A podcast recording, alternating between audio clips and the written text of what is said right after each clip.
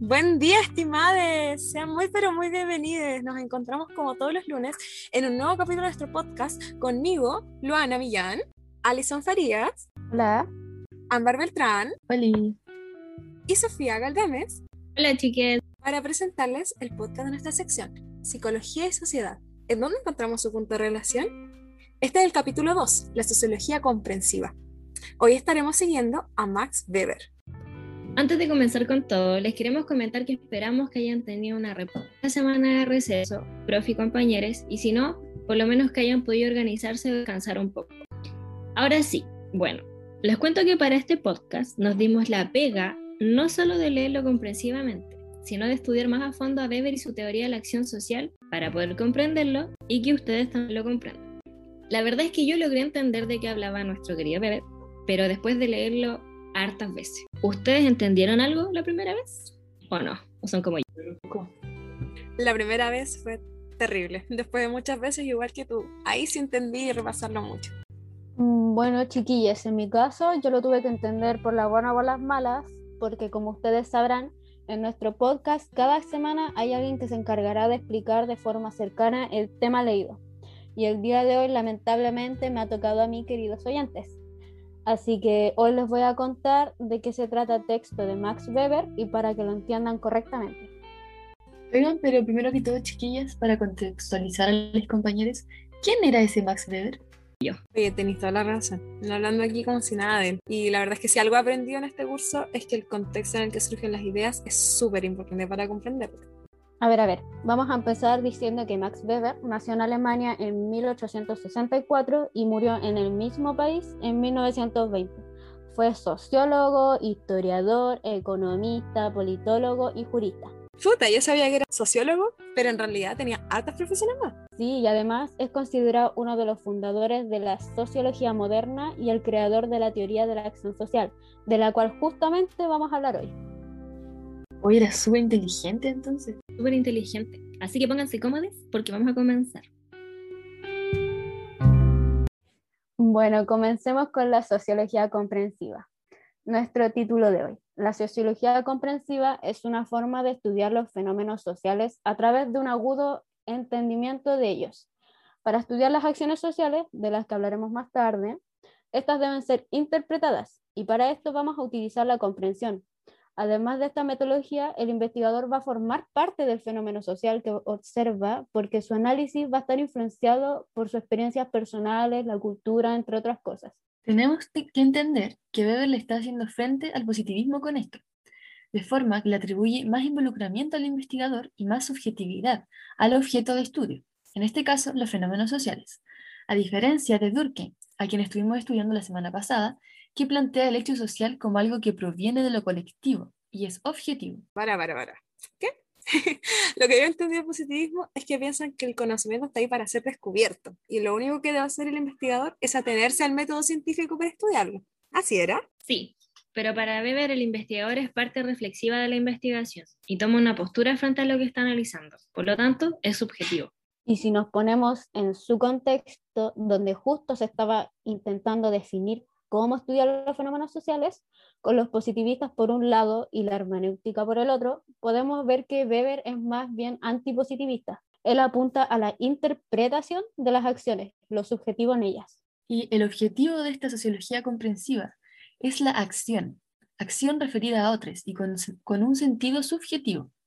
Para poder estudiarla necesitamos comprenderla, y para controlar esta comprensión buscamos las causas y efectos de la acción, lo que se conoce como imputación causal, que vendría a ser la metodología de Weber. Y como buen antipositivista, Max Weber no piensa que hay que recurrir al mismo método de las ciencias naturales para el estudio de los fenómenos, sino que afirma que el método para estudiar los fenómenos sociales es definido por el propio investigador, involucrándolo aún más en su trabajo. Y para determinar las dimensiones de lo que él o la investigadora quiere estudiar, Weber propone los tipos ideales. Los tipos ideales definen lo más importante del tema a estudiar y en eso se basa toda la investigación. Claro, y el que esté definida por el investigador o investigadora conlleva una gran subjetividad en el análisis, porque al final depende de quién define los criterios, el cómo serán categorizadas las acciones. En el caso de Weber, él apunta los tipos ideales como su metodología para catalogar los distintos tipos de acciones sociales. De forma que cuando estudia estas mismas acciones, las atribuye cada una a un tipo ideal. Bien, sabiendo esto, vamos a comentar que tenemos cuatro tipos ideales. El histórico, el de la sociedad general, de la acción estructural. Entonces, para estudiar una acción social, según la metodología de Weber, tenemos que ponerla en alguno de estos tipos ideales para tenerlas categorizadas.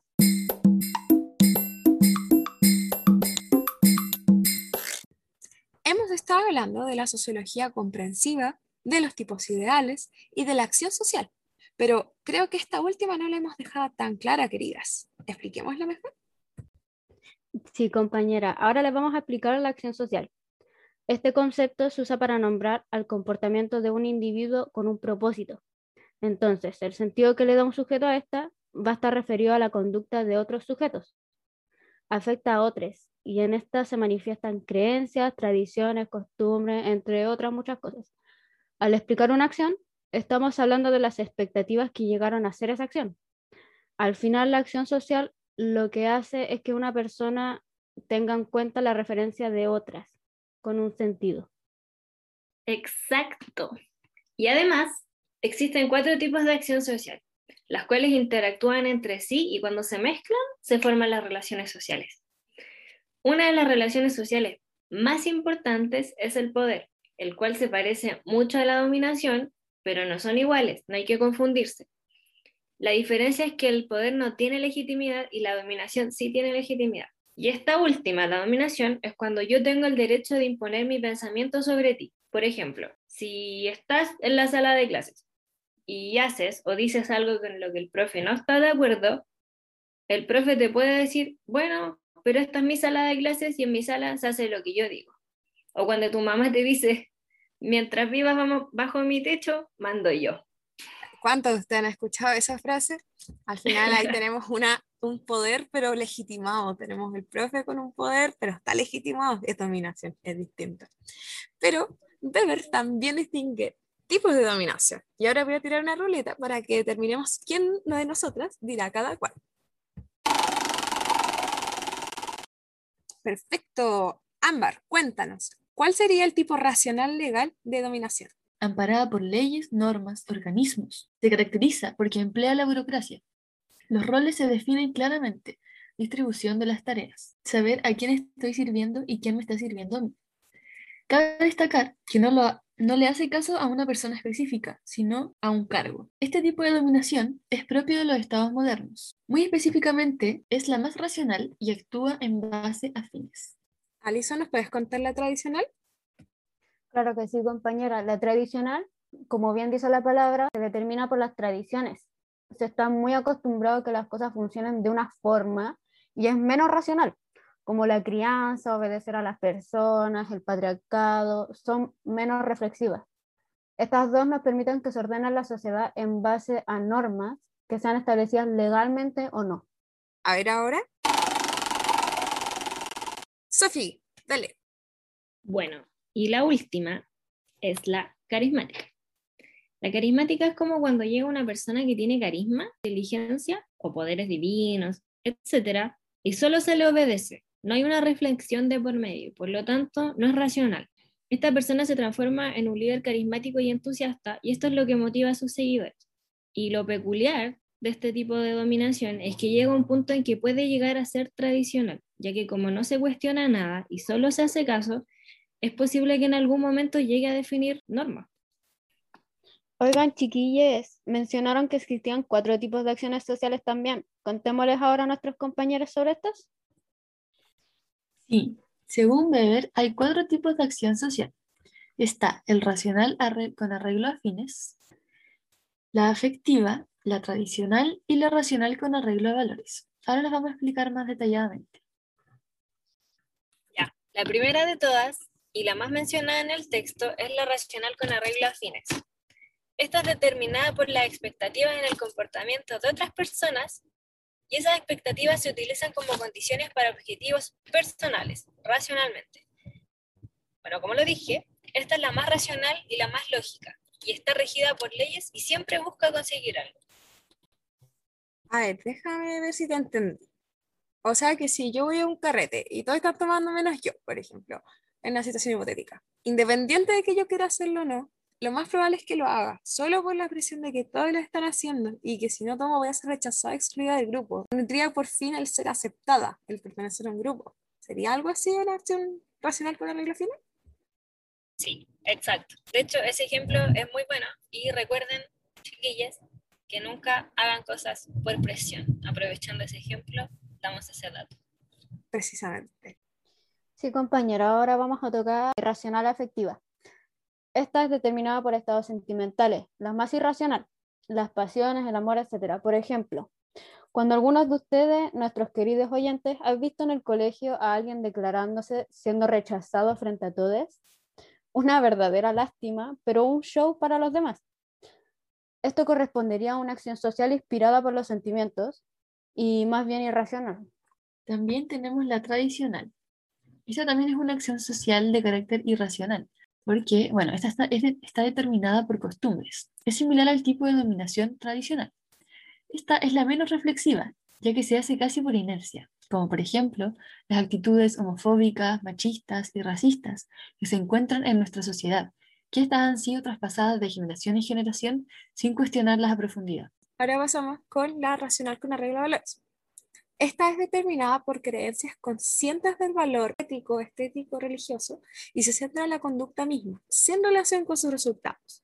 Por ejemplo, para dejarlo más claro, con el polémico tema del aborto, la acción de manifestarse en contra de esto correspondería a una acción con respecto a valores que llevan a actuar refiriendo a otras personas con un sentido. Estaría siempre guiado por un valor. Claro, compañera, y otro ejemplo también sería cuando uno va a una entrevista de trabajo no se le permite llevar un color de cabello distinto, no se le permite ir con tatuajes, tiene que ir con una vestimenta formal, entre otras características. Luego de esta última info, fin a este capítulo de nuestro podcast grupal. Esperamos que hayan entendido, que hayan aprendido, que lo hayan disfrutado también, por supuesto, y que lleguen un poquito más preparados, que hayan entendido estos conceptos tan enredados que nos plantea Bebe.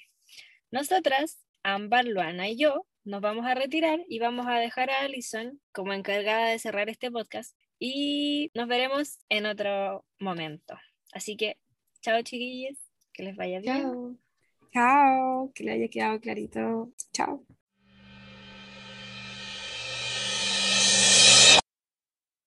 Bueno, mis oyentes, antes de retirarme, les quiero dejar una pequeña reflexión Ahora que ya sabemos que Weber incita al investigador a proponer sus propios tipos de ideales, ¿cuáles serían tus tipos de ideales para estudiar socialmente este curso? Espero que les vaya muy bien, que el podcast le haya servido y aquí me despido. Muchas gracias por oírnos.